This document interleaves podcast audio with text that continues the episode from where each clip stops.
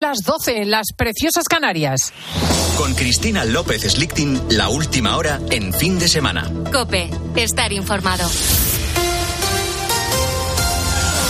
El atasco en la seguridad social provoca retrasos de más de tres meses para empezar a cobrar una pensión. Iván Alonso. Los funcionarios denuncian que la plantilla se ha recortado un 21% en la última década. En la actualidad, 24.000 funcionarios tramitan casi 10 millones de pensiones, una decena de subsidios y ayudas como incapacidades temporales, maternidades, eh, paternidades, más el ingreso mínimo vital. Amadeus Colán es un abogado de Zaragoza que acaba de jubilarse. Lleva más de tres meses y medio intentando cobrar su pensión. Lo ha intentado por teléfono, por internet o a través de las propias oficinas. Hasta tal punto llegó su desesperación que un día incluso llamó a la policía y la Policía Nacional. Entró eh, dos agentes de la policía porque no te dejan entrar dentro. Tienes que jorobarte de frío fuera y esperar mm, a que te digan qué está pasando. Vale, lo que me dijeron es, mire, hay cuatro funcionarios en la calle Costa eh, número uno, eh, pero están a tope de trabajo, están saturados.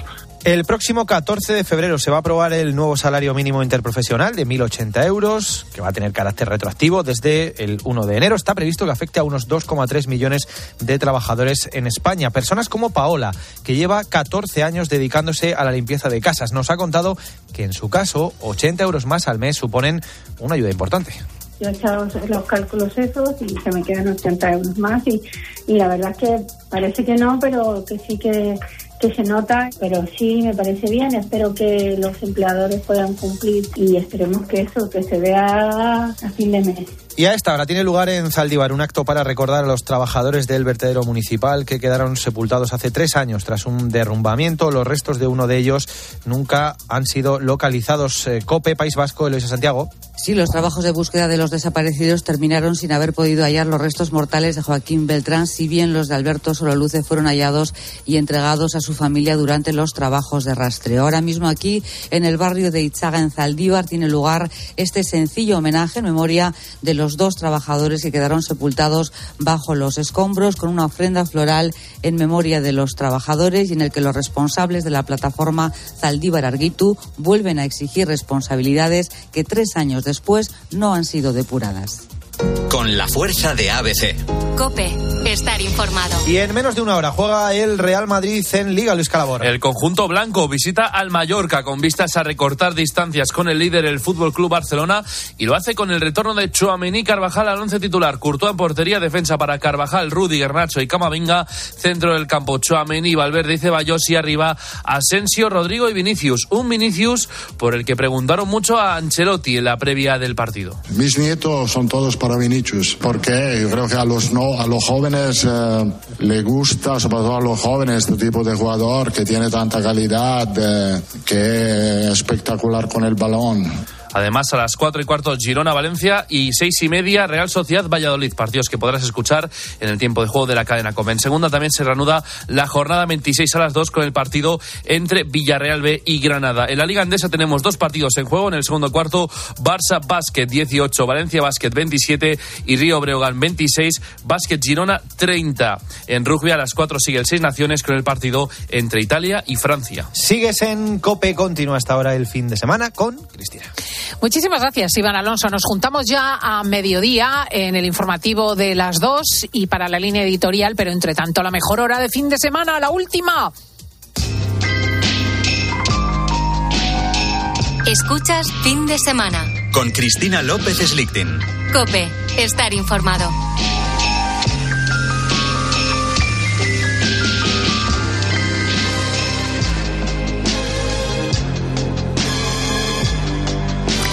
Estamos ya en el segundo mes del año, que hay que ver lo rápido que nos hemos ventilado enero, y ya hay novedades de las buenas en el mundo seriéfilo.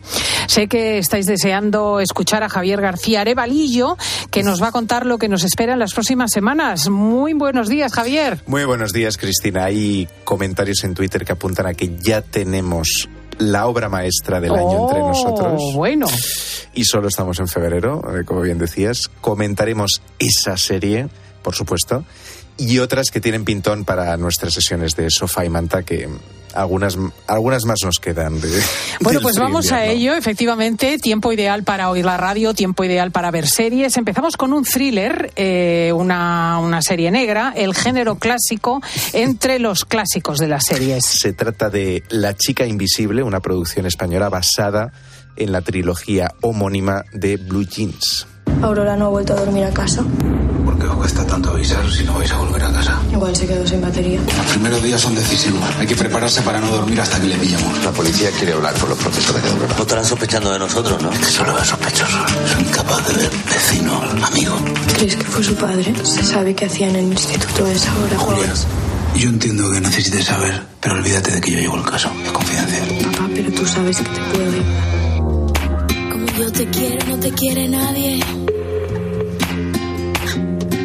Una serie sobre la investigación de un asesinato en un pueblo, en el ambiente rural, en este caso en Andalucía, con un planteamiento que nos suena de la isla mínima. Eh, por ejemplo, sin ir más lejos, hay, es que hay cuatro millones de series o de películas parecidas.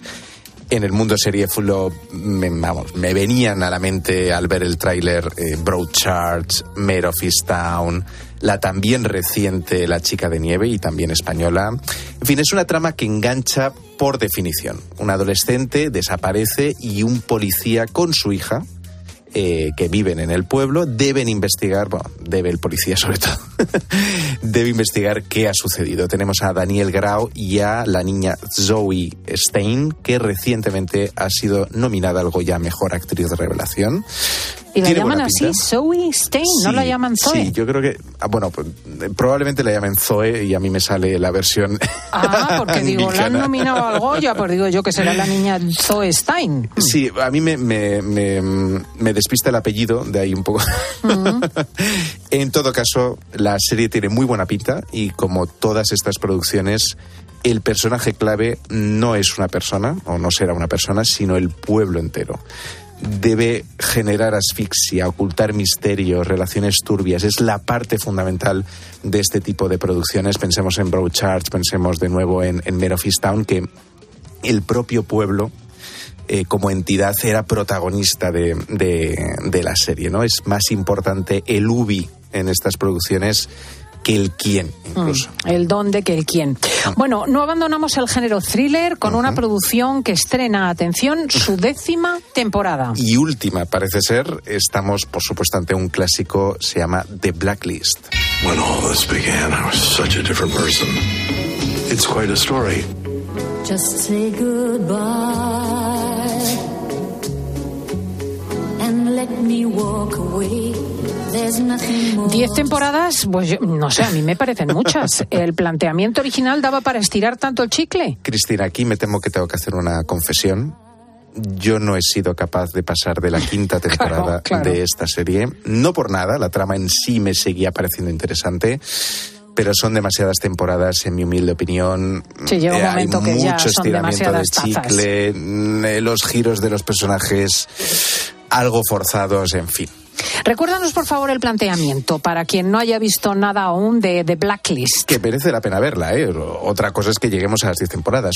Es una serie que tiene una premisa para mí brillante. Eh, arranca con el criminal más buscado por las inteligencias occidentales entregándose en la oficina del FBI, en la sede del FBI, y advirtiendo de que se va a producir un atentado que solo él puede evitar, pero solo aceptará colaborar si su contacto es un agente concreta del FBI. Y a partir de ahí les confiesa que tiene una lista de, cien- de los 150 principales criminales del mundo, bueno, una lista de centenares de criminales, y que ayudará a capturar a cambio de un trato. Bueno. Más o menos, cada capítulo se centra en uno de esos criminales y en conseguir capturarlo. Y mientras tanto, pues se van desarrollando las relaciones, las tramas de fondo de los distintos protagonistas. Claro, se entiende entonces la extensión en temporadas, pero también que a algunos les pueda cansar. Eh, sí, vamos, yo creo que es, pues para empezar a verla, mm, está ahí, te entretiene, que es más que suficiente. La siguiente serie que vamos a comentar es Lo Opuesto. Ahora ya llegamos a la, a la joya de la corona. Acaba de estrenarse hace solo tres semanas y algunos ya la consideran lo mejor que nos va a dar 2023. Hablamos, por supuesto, de The Last of Us. Si el mundo está perdido, ¿para qué seguir? Sigues por tu familia. ¿Yo no soy tu familia? No, eres mercancía. ¿Por qué eres tan importante? En el oeste buscan una cura. Lo que más les impresionaba era que no me convirtiera en un monstruo. Vas a venir conmigo. Harás lo que te diga cuando yo lo diga. No vais a asustarnos. A él sí. Eres más importante de lo que ninguno imagina. Vigila bien en quién confías. Bueno, todo el mundo habla de esto, Javier, de Last of Us. Vamos a ver qué es lo que nos estamos perdiendo. Lo digo por Bueno, mí misma. eh, solo llevamos tres capítulos de esta serie, con lo cual, oye, estás más que a tiempo de, de engancharte. Y sí, coincido en que es una verdadera maravilla. No sé si será la serie del año, pero desde luego pinta que estará en el podio. Una serie basada en un videojuego, en el videojuego homónimo, que está sabiendo darle una profundidad adicional a las tramas, a los personajes, al, al- conflicto de fondo y que sobre todo está cuidando cada capítulo con un mimo y con una, vamos ahí, les está aportando una calidad eh, a las interpretaciones, a los diálogos, a la propia trama, que es, que es a mí me está dejando pasmado. La trama sí en sí es sencilla, eh, pero aterradora hoy en día. Una pandemia global, pero de un hongo, no de un virus. Un hongo que es capaz de vivir en el cuerpo humano por una mutación y que toma el control de ese cuerpo. Zombies, vamos. Vamos, que te hace un zombie, sí. Zombies. Y a partir de ahí, pero claro, es zombies con, con un punto de, de credibilidad, o sea, que ya no es algo tan, tan lejano. Tan imposible después de lo que hemos vivido, que hemos flipado en colores. sí. Exacto. Y a partir de ahí vamos abriendo tramas de supervivientes en ese mundo nuevo después de la pandemia, con dos protagonistas, los personajes de Pedro Pascal y Bella Ramsey, que hasta el momento están sublimes. En principio, fijaos que parecería una serie de nicho, de, de mucha especialización, por lo que cuentas. Podría serlo, pero no lo es, porque al final es una historia de un veterano superviviente con sus heridas, su memoria que, que duele, que, que- que le abrasa, tratando de proteger a una niña que puede ser la clave para la supervivencia de la humanidad. Si le introduces elementos de thriller, de tensión, incluso de terror en algunos momentos, y sobre todo le, introduces historias con altísima emotividad, como las de Billy Frank del capítulo 3, te queda una serie fabulosa. Veremos cómo se siguen desarrollando los siguientes capítulos, pero desde luego yo la estoy disfrutando muchísimo y muchos oyentes estoy seguro que la, que la Sí, van a sí, sí, no se habla de otra cosa. Eh, The Last of Us, el último de nosotros. Bueno, nos quedan dos series más en las que has hecho un poquito de trampa. Efectivamente, porque la siguiente serie nos llega en marzo, pero es el 1 de marzo, la fecha del estreno, y es de las series que más espero desde hace años. Tú esperas, efectivamente, Yo- porque yo de esto sí. ya lo he oído hablar varias veces. Yo es la que más espero probablemente de este año. Hablo, por supuesto, de la tercera temporada de The Mandalorian. Nuestro pueblo está esparcido, como estrellas en la galaxia. ¿Qué somos? ¿Qué defendemos? Ser mandaloriano no solo es aprender a luchar, también hay que saber navegar por la galaxia. Así, nunca te perderás. Te has quitado el casco. Ya no eres un mandaloriano. Tu secta dividió a nuestro pueblo. Muy bien, chaval. Agárrate. ¿Listo para una aventura? Es una serie de Mandalorian, los mandalorianos, que nuestro querido Arevarillo no se cansa de recomendar. A ver, para mí es de lo mejor que nos ha dado la factoría Star Wars junto con Andor.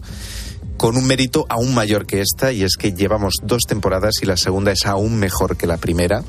No es casualidad eh, que estemos ante una producción que, al igual que la anterior, se basa en la misma premisa. Un veterano guerrero protege a una criatura aparentemente indefensa en sus viajes por la galaxia. Claro, yo tengo entonces que hacer la pregunta clásica para estas producciones. ¿Es Ah. solo para los fans de Star Wars? Yo creo que no necesariamente. Es una serie que podríamos ver como una mezcla entre western y serie de samuráis.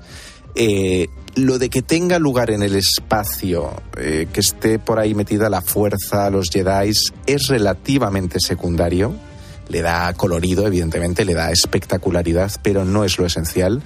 Y quizás sea una de las grandes virtudes de estas nuevas series. Andor, sin ir más lejos, sea una novela de John Le Carré en el universo de Star Wars. Así que yo creo que esa combinación que están consiguiendo de series que tienen una temática muy distinta a la que estamos acostumbrados en Star Wars, pero que tienen lugar en el mundo, en el universo de Star Wars, les está funcionando bien. Está funcionando. Bueno, y de una producción que parece una novela de John Le Carré a una serie que bien podría ser el nuevo libro del maestro de la literatura del espionaje, Slow Horses. Sabéis que no me van mucho los sermones, pero este es un momento importante. Sé que no es fácil que te transfieran del MI5 a mi departamento, pero la culpa es vuestra. A la casa de la ciénaga solo invitan a los que la cagan. Y os voy a ser sincero. Trabajar con vosotros ha sido como para cortarse las venas. Quiero hacer algo útil. No podría aburrirme más ni haciendo un esfuerzo. Pretender que me sigáis es como intentar enseñar geografía a un perro. Surrounded by losers, misfits and boozers, hanging by your Británicos, espionajes como Graham Greene. Efectivamente, aquí debo confesar que he vuelto a hacer trampa. Esta serie estrenó su, su segunda temporada en 2022. Pero es la típica serie que ha pasado desapercibida y sin embargo es una verdadera joya y no me resisto a recomendarla recientemente porque es que para mí ha sido un Slow descubrimiento. Horses, caballos lentos. Sí, que es un juego de palabras con Slough House, que es, eh, el, digamos, la oficinita en la que tienen su sede estos protagonistas, los protagonistas de Slow Horses. Eh, es una producción que bebe de las mejores novelas de espías y las traslada al día de hoy.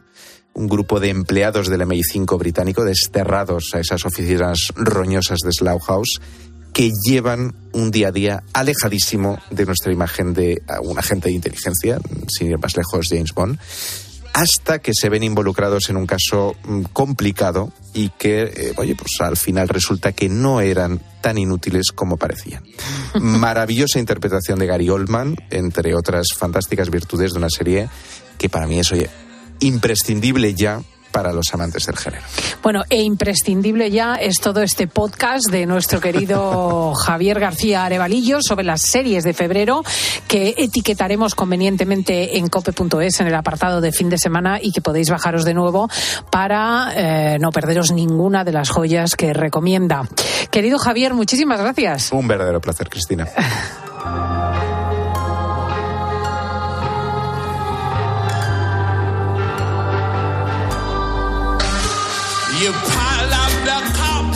exhausted your sources, living right under a cloud. The odds are against you, the gods haven't blessed you. You better get back on the rails. Escuchas fin de semana.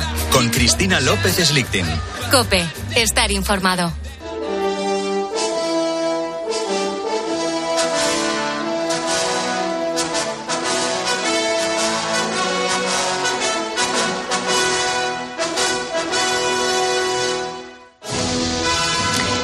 A este programa un señor que dice ser romano y que nos cuenta curiosidades de nuestra historia que solemos desconocer o aspectos en los que no hemos cambiado desde hace dos mil años. Hoy nos quiere hablar de la olvidada importancia de los hispanos, de los españoles de antaño, en la difusión del cristianismo.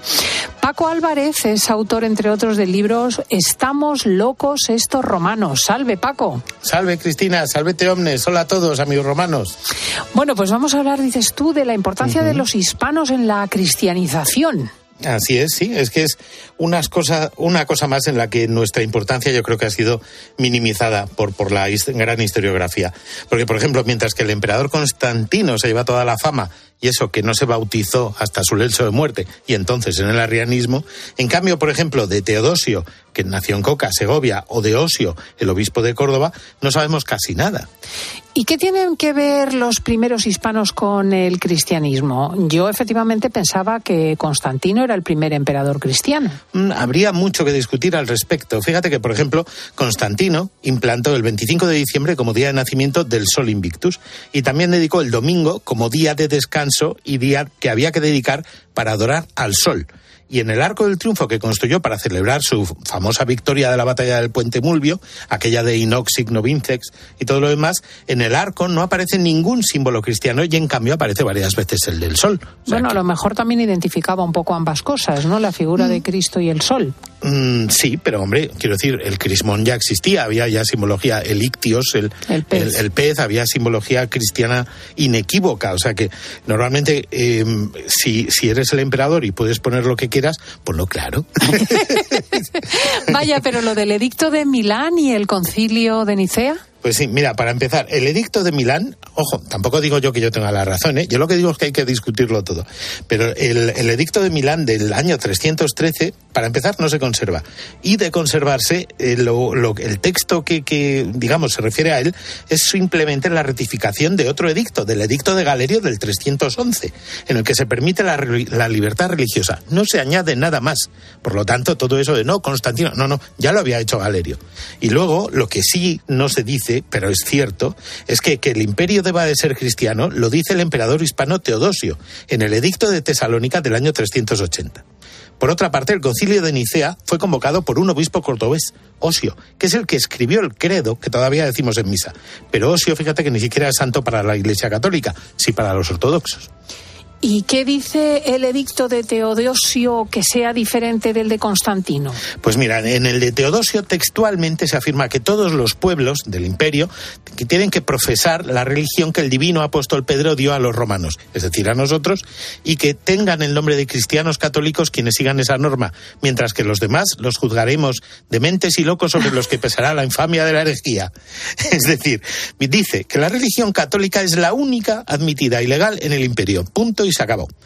Por cierto, católicos, ya que estamos, quiere decir universal, ni más ni menos. Cuando siglos más tarde se nombra católicos a los reyes Isabel y Fernando, el Papa lo hace porque los reyes de España reinaban sobre los dos hemisferios, el conocido y el recién descubierto, no porque fueran muy católicos, que también lo eran. Mm.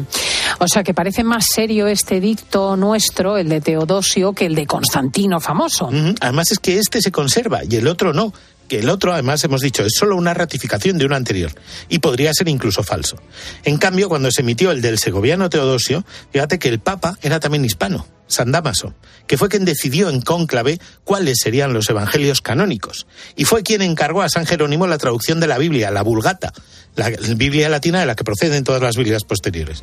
O sea que, fíjate, y además, bueno, por cierto, además este Papa fue el que introdujo en la liturgia la palabra aleluya, que también decimos tanto. Entonces, si quitamos a Osio de Córdoba, que es el que organiza el concilio de Nicea, si quitamos al emperador Teodosio, que es el que hace el edicto por el cual dice que la única religión verdadera es la cristiana católica, y si quitamos al Papa Damaso, que es el que dice qué libros componen en los evangelios canónicos y el Nuevo Testamento y la Biblia en general, nuestra religión sería diferente. Pero esto no se enseña. ¿Por qué? ¿Porque son hispanos? Ay, es que me parece buenísimo, porque fíjate que no habría noticia del catolicismo tal y como, como- como lo conocemos. Bueno, pues sí que resulta extraño lo poco que se estudia y difunde la historia hispana tan absolutamente indispensable para el mundo. Que vuelvas, vuelve la semana que viene y nos cuentas más cosas de Roma, que es muy curioso. Me apunto, por supuesto, Cristina. Nos vemos la semana que viene. Valete omnes. Adiós a todos, amigos. Vale, y gracias Paco Álvarez, autor entre otros del libro Estamos locos estos romanos, imprescindible. Cristina López Slichting. Fin de semana. Cope, estar informado. Si afecta tu bolsillo, le interesa a Carlos Herrera. Nuestra economía aún no está a nivel pre-pandemia. Somos la economía con una mayor proporción de empresas sin empleados de nuestro entorno, solo al nivel de Grecia y Portugal. Pensemos que las empresas de cierto tamaño son el aliento de la prosperidad social. Carlos Herrera, Marc Vidal y tu economía. De lunes a viernes desde las 8 de la mañana. En Herrera en Cope. ¿Y tú que vives en un chalet? ¿Qué necesitas para tu seguridad? El garaje está en el sótano y tiene acceso directo a la casa. Me gustaría tener protección reforzada en este punto.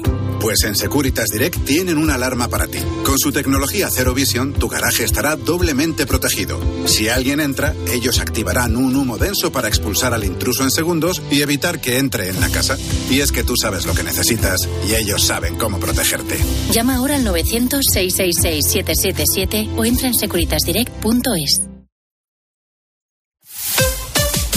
Escuchas Cope. Y recuerda, la mejor experiencia y el mejor sonido solo los encuentras en cope.es y en la aplicación móvil. Descárgatela. Platos limpios cada día, sin derroche de energía. Aprovecha la selección de lavavajillas Bosch con hasta 100 euros de reembolso. Compra en tu tienda habitual en nuestra web o llámanos y te asesoramos. Bosch. En el Estadio Infinito la emoción no se acaba nunca, porque vuelven las mejores competiciones a Movistar. Vuelven los héroes, la magia, las jugadas imposibles y en exclusiva NBA, Liga Endesa, Wimbledon y mucho más. Disfrútalas en mi Movistar con la mejor red de fibra y móvil en un dispositivo desde cero euros. Infórmate en el 1004 tiendas o en movistar.es. Bodegas Los Llanos, la más antigua y con más tradición de Valdepeñas. En su cueva subterránea, la más grande de nuestro país, descansa el vino Pata Negra, un auténtico reserva Valdepeñas. La vida siempre nos pone a prueba. Por eso en PSN Previsión Sanitaria Nacional hacemos más fáciles los momentos difíciles. Protege tu futuro y a los que más quieres con la mutua en la que confían los profesionales universitarios desde hace más de 90 años. PSN Previsión Sanitaria Nacional. Aseguramos sobre valores. En Cope estamos donde estás tú. David, ¿qué tal? Buenos días. Hola, buenos días, Carlos. Buenos días, Mira, David. soy aquí un fósforo que tengo una, tengo una pescadería. Porque con la aplicación llevas en tu móvil todos los programas con los mejores comunicadores. Hola, hola. Hola, Pepe, buenas tardes. Tiempo de juego. Nos escuchas en directo cuando tú quieras. Los mejores contenidos donde estés, porque con la aplicación móvil nos movemos contigo.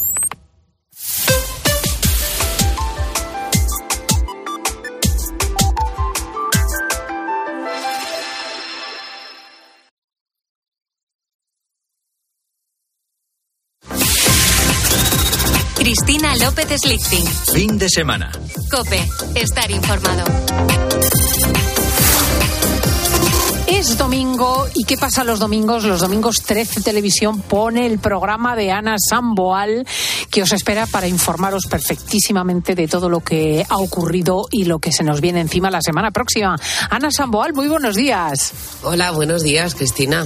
Estupendo. Con tu cartilla de notas incluida. Exacto, que vamos a poner las notas a quienes han sacado sobresaliente, aprobado y suspenso a lo largo de la semana. Eh, la- las horarios de emisión, que me dicen que se me olvida decirlo. De ocho y media a diez este domingo. Pues ya sabes, esta noche de ocho y media a diez. ¿Qué llevamos? Pues mira, nos preocupamos por el consumo de drogas. Porque mm, es verdad que el consumo de lo que conocemos normalmente como drogas, pues la cocaína, la heroína, está descendiendo. El consumo de otras drogas que son legales, como el alcohol de alta graduación en abuso, em, eh, ansiolíticos, antidepresivos, etcétera, está registrando unas cifras verdaderamente alarmantes. Vamos a hablar con los expertos de todo esto, vamos a hablar con psicólogos, vamos a hablar con médicos, incluso con la policía, que nos diga dónde están los problemas para detectar el tráfico de drogas y nos van a dar las claves para detectar cuándo pasa de consumo a adicción y cuáles son los lugares, las personas que nos Interesantísimo ayudarán porque, a salir de porque ahí. muchos de nuestros hijos ya no corren los riesgos que pensábamos que habría en la calle en los años 80, pero ahora mismo pues están con pastillas, están con eh, eh, benzodiazepinas, están con alcohol, efectivamente. Más Sí, sí, cositas. lo tenemos en casa. Pues mira, viene Jaime Rocha. Eh, ha sido espía del Centro Nacional de Inteligencia. Él dice que de esto no te jubilas nunca. Ha publicado el tercer libro de su trilogía en el que habla de la historia de Emilio Alonso Manglano, alguien que salió muy mal parado en prensa, pero que tiene muy buen crédito entre los espías españoles. Él trabajó con otros muchos para forjar los acuerdos que llegaron a la resolución de Naciones Unidas para que se pudiera producir el referéndum en el Sáhara.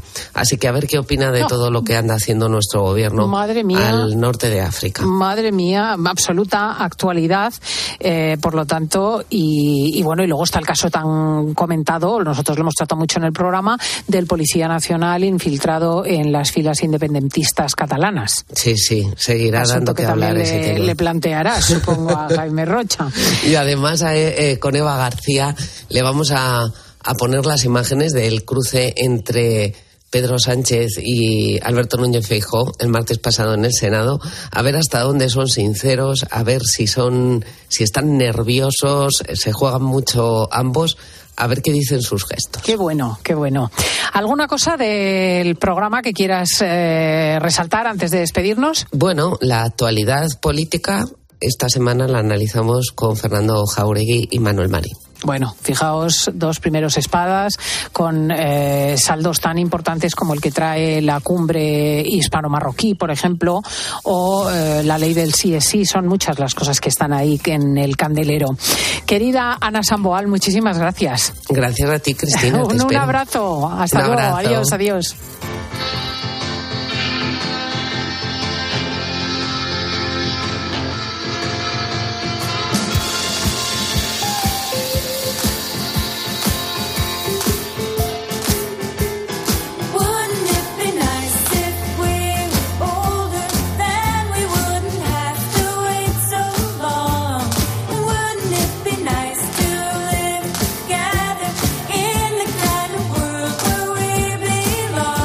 Hemos hablado ya varias veces en este programa de la gran cantidad de litros de agua que se emplean en cosas tan aparentemente nimias como hacer un par de pantalones vaqueros, ¿no? O sea, entre lo que tienes que regar los campos de algodón, eh, lo que tienes que utilizar para crear las segadoras para eh, hacer la siega, el agua de limpieza del algodón, el- lo que después suponen las máquinas textiles, al final son miles y miles y miles de litros de agua por cada pieza de ropa. Y de hecho la industria textil es una de las más contaminantes, fíjate.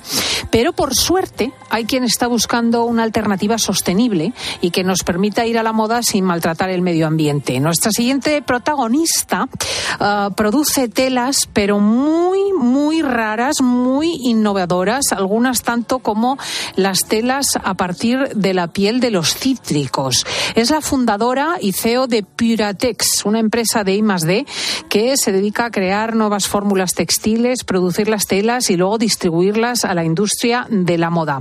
Ella es Regina Polanco y nos visita en fin de semana de COPE. Muy buenos días, Regina. Buenos días. ¿Qué, qué cosa tan curiosa, telas, por ejemplo, hechas con residuos de pieles de cítricos. ¿Cómo se le puede a alguien ocurrir semejante cosa?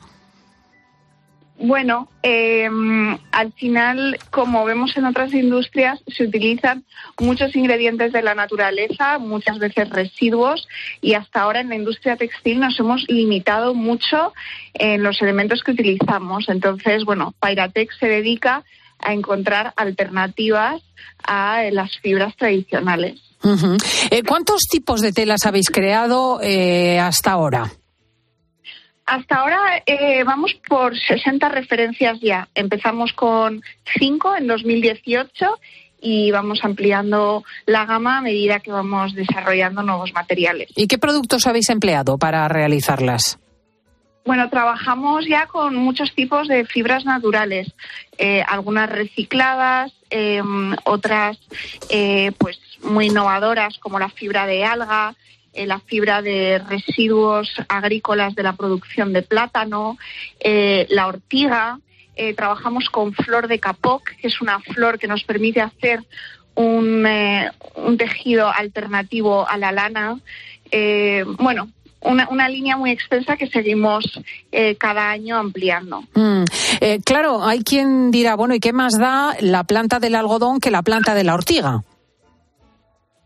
Eh, no, porque ahora mismo dependemos mucho de la fibra de algodón. De hecho, hemos visto en la industria de la moda cómo han subido los costes por la dificultad del abastecimiento de, de depender de una sola fibra.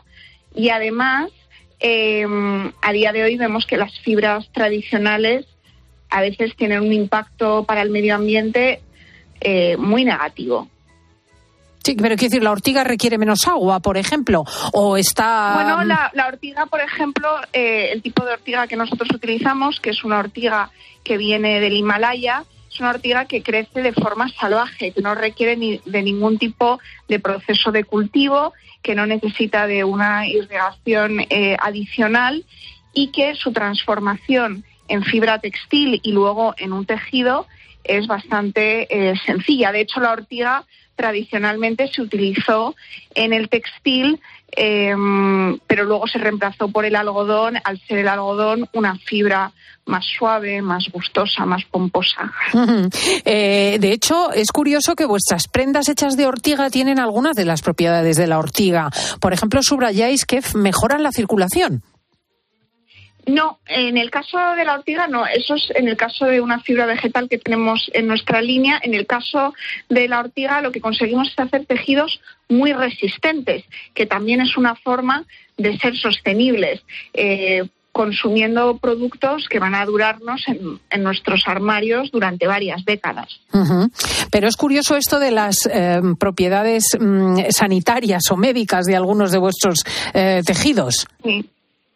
Sí, al final ya vemos que en otras industrias como en la cosmética o en la medicina nos vamos cada vez más a lo natural, a encontrar elementos en la naturaleza que nos aportan ciertas propiedades, ciertas vitaminas y el textil puede ser una gran vía para también conseguir ese cuidado o esa protección, ya que estamos prácticamente las 24 horas del día cubiertos por textil y, y al final la piel, que es nuestro órgano más grande, respira textil constantemente. Entonces en Pairatex nos enfocamos mucho, además de mm, cuidar en nuestro medio ambiente a través, de, a través del textil, ver cómo podemos identificar fibras que utilizándolas para hacer tejidos nos puedan aportar ciertas propiedades. Es estupendo, sí. la- eso, eso te iba a decir, porque perdona que te interrumpa.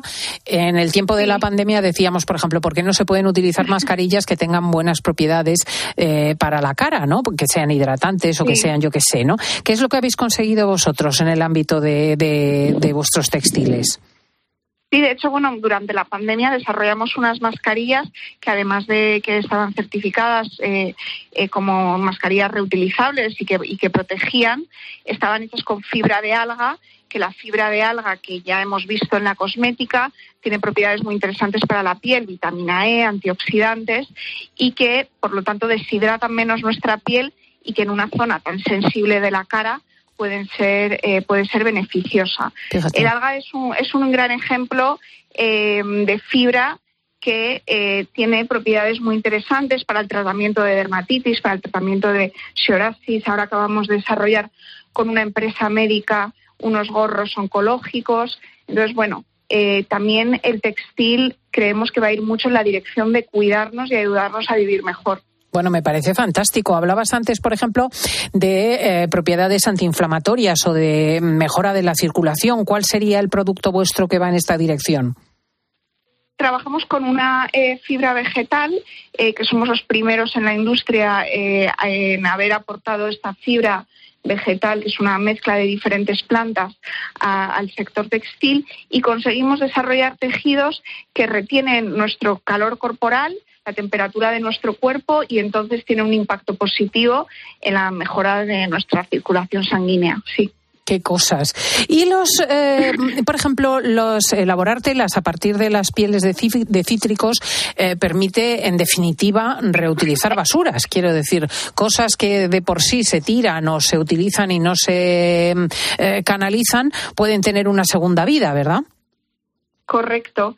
Eh, sí, nosotros cuando utilizamos eh, productos que están vinculados con el sector de la alimentación, siempre nos vamos a ir a los residuos eh, agrícolas, los residuos eh, que no se pueden utilizar para, para el alimento y en este caso, bueno, eh, de la industria de la producción eh, de, de zumos sobre todo, todas esas cáscaras que a día de hoy se consideran residuos y que además esos resi- residuos eh, aportan mucha acidez a, a la tierra eh, si acaban bueno degradándose en, eh, en un descampado, ¿no? Mm, sí, sí, sí, sí. Y, y cuando haces, por ejemplo, un tejido a partir de la piel de un cítrico, ¿tiene aspecto de cítrico el tejido?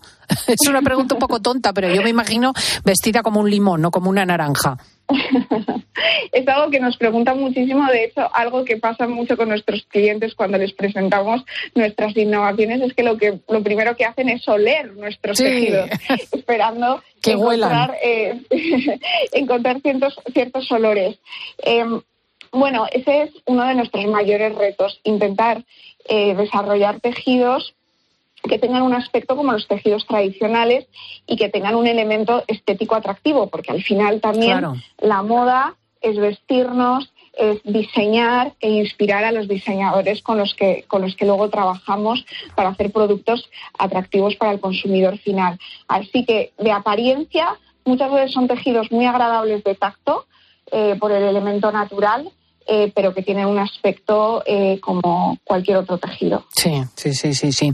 Eh, mm, también pensando en los restos de plátano, en las cáscaras de los plátanos que utilizáis, eh, es cierto que analizadas de cerca, así en casa, tú coges el plátano, lo tocas, tocas la parte de fuera y realmente está muy texturizado, o sea, está, es una funda perfecta para contener lo que contiene, ¿no? Eh, mm, ¿Eso influye también a la hora de hacerlo mm, trabajable industrialmente?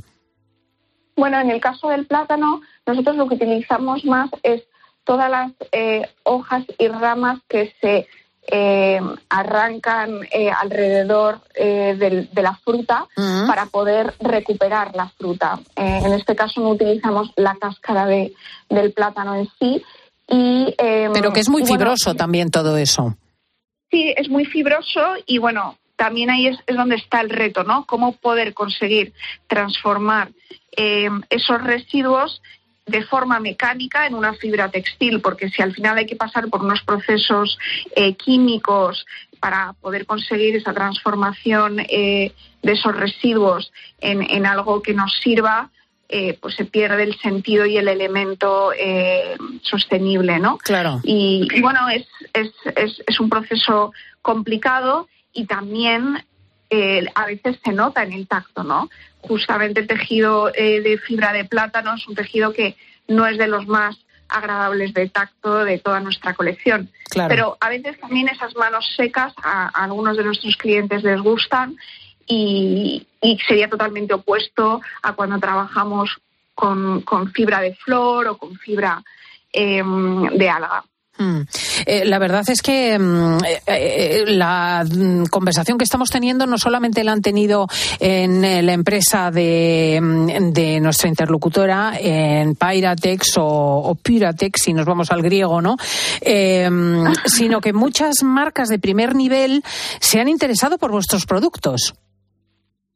Sí, nosotros cuando empezamos en 2018, es verdad que lo que estábamos haciendo resultaba un poco raro. Trabajamos, empezamos a trabajar con nuestros primeros clientes, que eran sobre todo marcas muy pequeñas, eh, muy especializadas en un tipo de producto, pero ahora ya trabajamos pues con marcas eh, importantes, tanto españolas como internacionales. Eh, estamos muy presentes en el sector francés, en el sector americano y, mm, y bueno, que cada vez integran más eh, este tipo de tejidos a sus colecciones porque al consumidor final le interesa. Es muy importante comunicar sobre ello. Apoyamos también mucho a nuestros clientes en la correcta comunicación de qué quiere decir, decir un tejido hecho con fibra de plátano. Y, y vemos que cada vez, pues a nivel de ventas, el, eh, el cli- el cliente final es receptivo a este tipo de productos. Absolutamente. Y yo me pregunto que de dónde sale un emprendedor tan eh, atento a lo que es la demanda social. Cada vez hay más sensibilidad hacia el medio ambiente, hacia los materiales sostenibles, la ecología.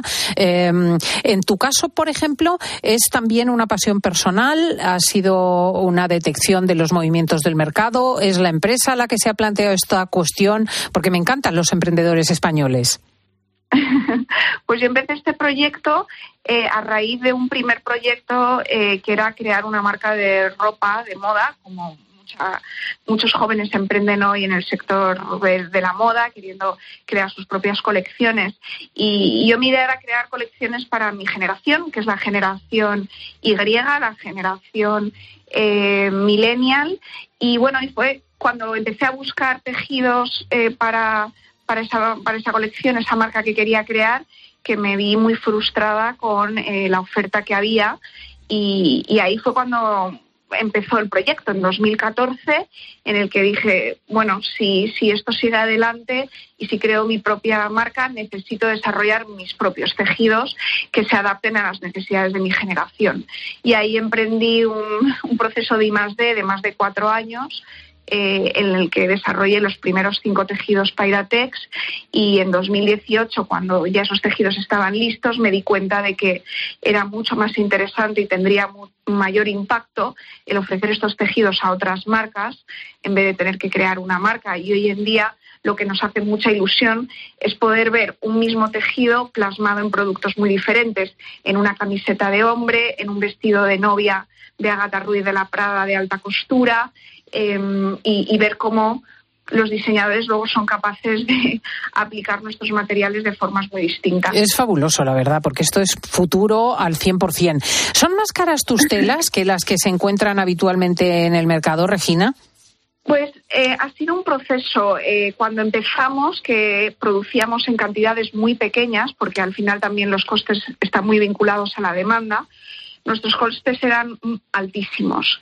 Eh, y cada año, a pesar de que en la industria textil los precios y los costes han subido, nosotros hemos ido bajando porque hemos podido escalar más nuestros procesos de producción, producir en mayor cantidad y así mejorar nuestros costes. A día de hoy diría que eh, un producto Pyratex, un tejido Pyratex en comparación con un tejido eh, tradicional tiene un coste de un 20% mayor de media.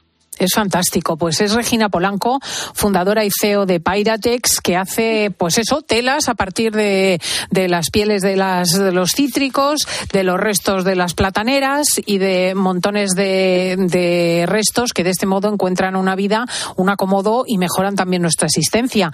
Muchísimas gracias por hablar con nosotros. Muchísimas gracias por la oportunidad y dar voz al proyecto. Un saludo, adiós, hasta luego. Un abrazo. Adiós.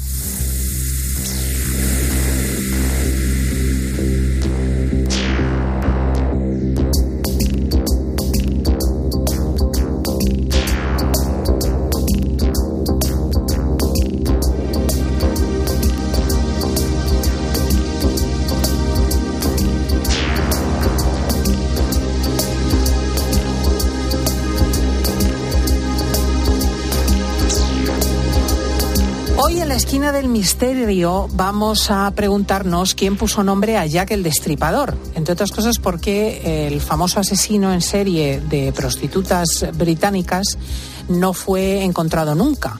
Eh, así que yo eh, me pregunto, bueno, ¿y por qué lo llamamos así, Jack el Destripador? Vamos a preguntárselo a José María Zavala, escritor. Muy buenos días. Muy buenos días, Cristina. ¿Quién le puso nombre a Jack el Destripador? Bueno, eh, todo arranca de una carta que escribió el propio criminal, uno de los más grandes asesinos de la historia, efectivamente de, de prostitutas, ¿no?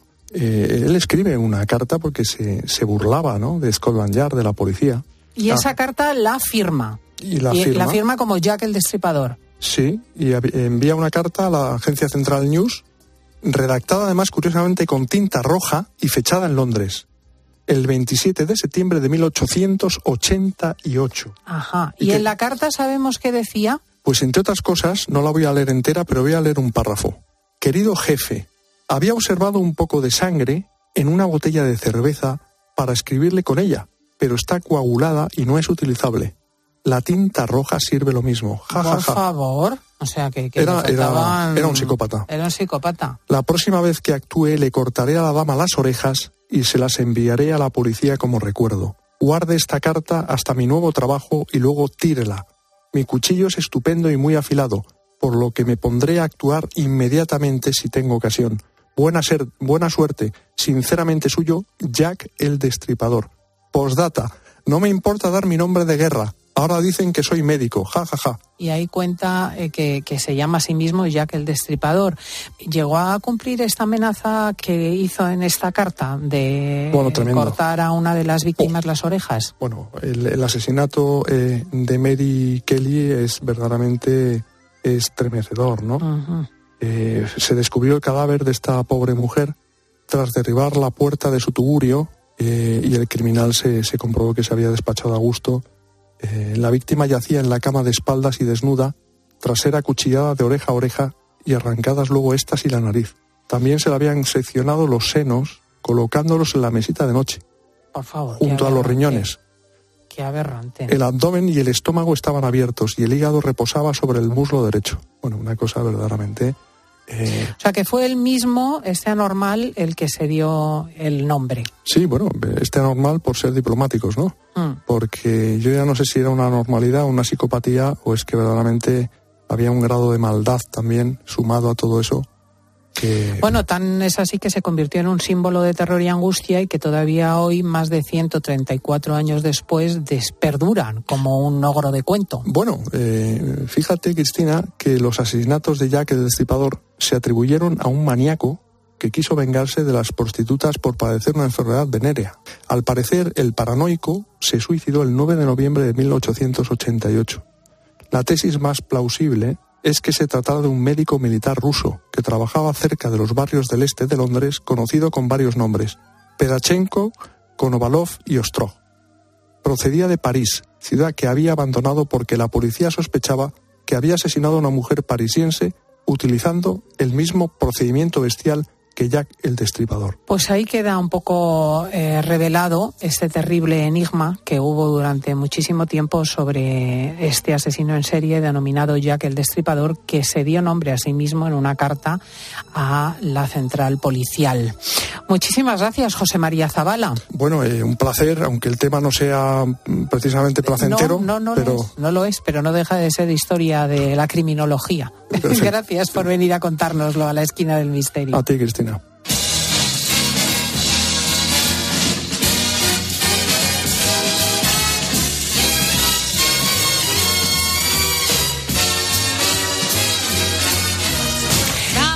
Todo lo que hemos aprendido, la de gente que hemos conocido, las cosas que nos han sorprendido. Hay que ver lo que pasa en un fin de semana, ¿eh? Laura, Diego. Es increíble. Y lo que hemos comido. bueno, por no hablar de eso, claro, es que los fines gastronómicos, esto es increíble. Bueno, que hemos estado hablando de esas palabras malditas. No hemos dicho eh, la variante de los niños cuando empiezan a hablar, que son graciosísimos Ah, con las buenísimos. palabras. Mm, vampirín dentro de nada te va a empezar a hacer... Dentro de nada, le queda todavía, ¿eh? Queda. Estoy Story. Ayer decía el, el hijo de unos amigos míos. Mi película preferida es Estoy Story en vez de Toy Story. Es una Estoy cosa- Story. Estoy qué bueno. Story. Sí, son graciosísimos. Eso un día tenemos que hacerlo porque los niños son muy creativos. Pues sí. Y bueno, aquí tenemos algunos todavía mensajes que nos han llegado. Mi abuelo, cuando era pequeño, tenía una sola frase en una obra de teatro, que era, Tarifa no sucumbirá. Se tiró varias semanas repitiéndolo por casa, Tarifa no sucumbirá, Tarifa no sucumbirá. Y cuando llegó el momento de la función, salió a escena y dijo, Tafira no cusumbirá. Claro, el, auditorio se caía. Y esa frase se ha en mi casa ya para siempre. Mi padre compró una finca en la Sierra de Madrid y el dueño de la finca le dijo a mi padre, mire, esto hay que hacerlo de otra manera, porque la esporancia de la vida me ha demostrado que esto lo tiene que medir un potógrafo. Toda la vida en mi casa la esporancia y el potógrafo se hicieron tan comunes que tuvimos que cambiarlo por miedo a meter la pata nosotros. Fotógrafo, ¿eh? La esporancia. y esporancia. Yo lo de esporancia lo veo para el programa. Es un programa con mucha esporancia. Me encanta. Ay, bueno, y, y hemos escuchado esa canción que nos va a representar en Eurovisión. ¿Qué opinan nuestros oyentes sobre La Blanca Paloma? La nana me encanta, es que veo que este remix de poder utilizar el flamenco en combinación, en simbiosis con otra, bueno, con, con la música que se puede llevar hoy en día y que llegue a la juventud me parece perfecto. Y bueno, por otro lado creo que Blanca Paloma tiene una voz maravillosa. Acaba de poner Cristina la canción del Festival de Eurovisión. Me he quedado a cuadros, lo siento, pero yo no lo veo. A mí no me parece eso propicio para un Festival de Eurovisión. Claro, División, las, ¿eh? dos, pues, las dos. Yo creo que los dos tienen razón, fíjate. También dijimos lo mismo el pasado año de Chanel y mira, sorpresón. Pero dijimos lo mismo, que era tan. Ya, había división de opiniones. Es que éramos No muy pro, cha- pro Rigoberta Bandini con el Ah, Ay Mamá, verdad, era- nos gustaba mucho porque era una canción con mensaje. Entonces, bueno, e- e- éramos del equipo ese, pero claro, luego cuando poco a poco íbamos descubriendo más a Chanel y su actuaciones que fue increíble, entonces claro, te haces un poco de los dos, ¿no? Es como el corazón dividido. Mm. No, aquí la pero aquí no había división. Es que entiendan una norma flamenca en Eurovisión. Vamos a ver Ah, cuántos están de abiertos. Claro. Y vamos a escuchar un último audio de oyentes hablando sobre las leches.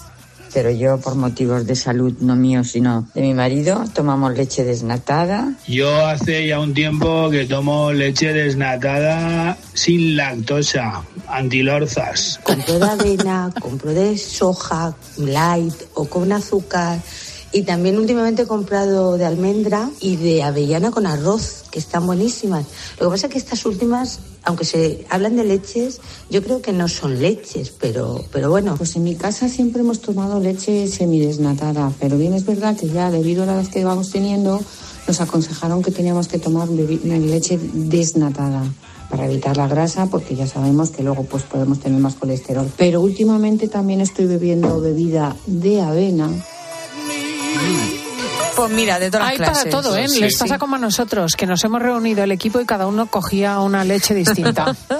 Lo que hay que tener es esporancia. Yo Eso, lo repito, esporancia, lo repito y, y voy a explicárselo a los oyentes, que tengan esporancia porque vamos a volver. O Y un la fotógrafo a mano. Sí, la semana que viene estaremos aquí sábado y domingo a las 10, las 9 en Canarias y desde luego trabajando para ustedes desde el miércoles y ya antes en cope.es colgando todo. Ya está Paloma Paulete con todos los contenidos, desde la receta de Paufil al editorial, pasando por las distintas entrevistas. Contarles que ya estamos trabajando para ustedes Marcio Ortega, Diego González, Paloma Paulete, Laura Rubio y Jesús García Orcilla. Orcilla, ¿ves? ¿Ves, ves lo que me pasa? Los atascos. Ercilla. El control es de Natalia Escobar y el central de Fernando Rodríguez y Cristina López Schlichting te dice adiós España. Escribe a Cristina López Slichting en Twitter en arroba fin de semana cope, en facebook.com barra Cristina fin de semana o mándanos un mensaje de voz al 666 55 40 00. Este es un campo nuevo, construido para retenerle a usted y a sus hombres. En algunas prisiones, el único objetivo es escapar. ¿A cuántos hombres piensa sacar? A 250. Por la libertad se puede pagar el precio más alto. Si ustedes trama cualquier argucia, el castigo alcanzará a los 12, ¿entendido? 12 del patíbulo y la gran evasión. ¡No dispare! ¡No dispare, no! Noche de fugas. El domingo en 13. Escuchas Cope. Y recuerda, la mejor experiencia y el mejor sonido solo los encuentras en cope.es y en la aplicación móvil. Descárgatela. Correr un maratón es un gran reto. Llegar a la meta del Zurich Rock and Roll Running Series Madrid te cambiará la vida. El 23 de abril vuelve con un nuevo recorrido más monumental y tres distancias: maratón, media y 10 kilómetros. Inscríbete ya en rockandrollmadridrun.com, que se agotan los dorsales. Colabora Ayuntamiento de Madrid. Este es un campo nuevo, construido para retenerle a usted y a sus hombres. En algunas prisiones, el único objetivo es escapar. ¿A cuántos hombres piensa sacar? A 250. Por la libertad se puede pagar el precio más alto. Si ustedes trama cualquier argucia, el castigo alcanzará a los 12, ¿entendido? 12 del patíbulo y la gran evasión. ¡No dispare! ¡No dispare, no! Noche de fugas. El domingo en 13. UMAS, mutua especialista en seguros para el sector educativo. Ofrecemos una solución integral para los colegios y guarderías. Daños patrimoniales, responsabilidad civil, accidentes de alumnos. Más de 800 centros ya confían en nosotros. Visítanos en umas.es. UMAS, más de 40 años de vocación de servicio. Me gusta Cope, porque siempre que pasa algo, me lo cuentan. Mercado de trabajo disfuncional, con miles de vacantes sin cubrir, mientras la tasa de paro está casi en el 13%. Porque tiene el mejor equipo de deportes. Ay, ay, ay. Oye, ambientazo, ¿eh? Se ha llenado la pastilla el campo. Casi lleno, todavía hay gente. Porque me hace mucha compañía y me entretiene. Cope es más que una radio. También en cope.es y en tu móvil.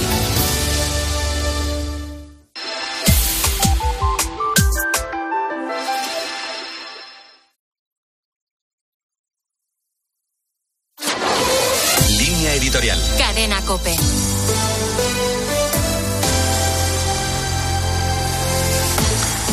La visita del Papa a República Democrática del Congo y Sudán del Sur, la quinta de Francisco al continente africano, deja importantes lecturas que toca ahora asimilar. A nivel eclesial, la vitalidad y juventud del cristianismo local han dejado de ser una promesa para convertirse en realidad presente. La celebración de la Eucaristía en Kinshasa mostró una iglesia con raíces y cultura propia, con sus retos, carencias y dificultades, por supuesto, pero con mucho que aportar al resto.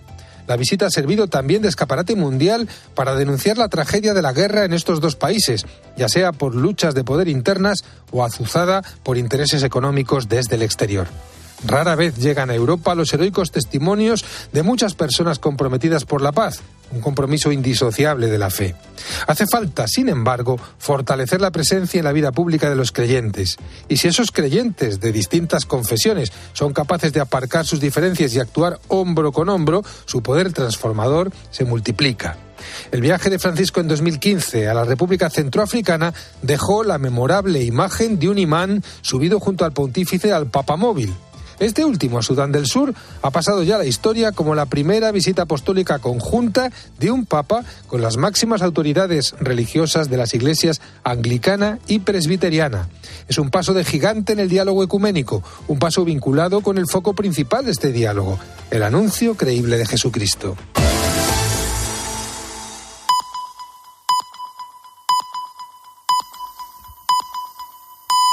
Son las dos, es la una en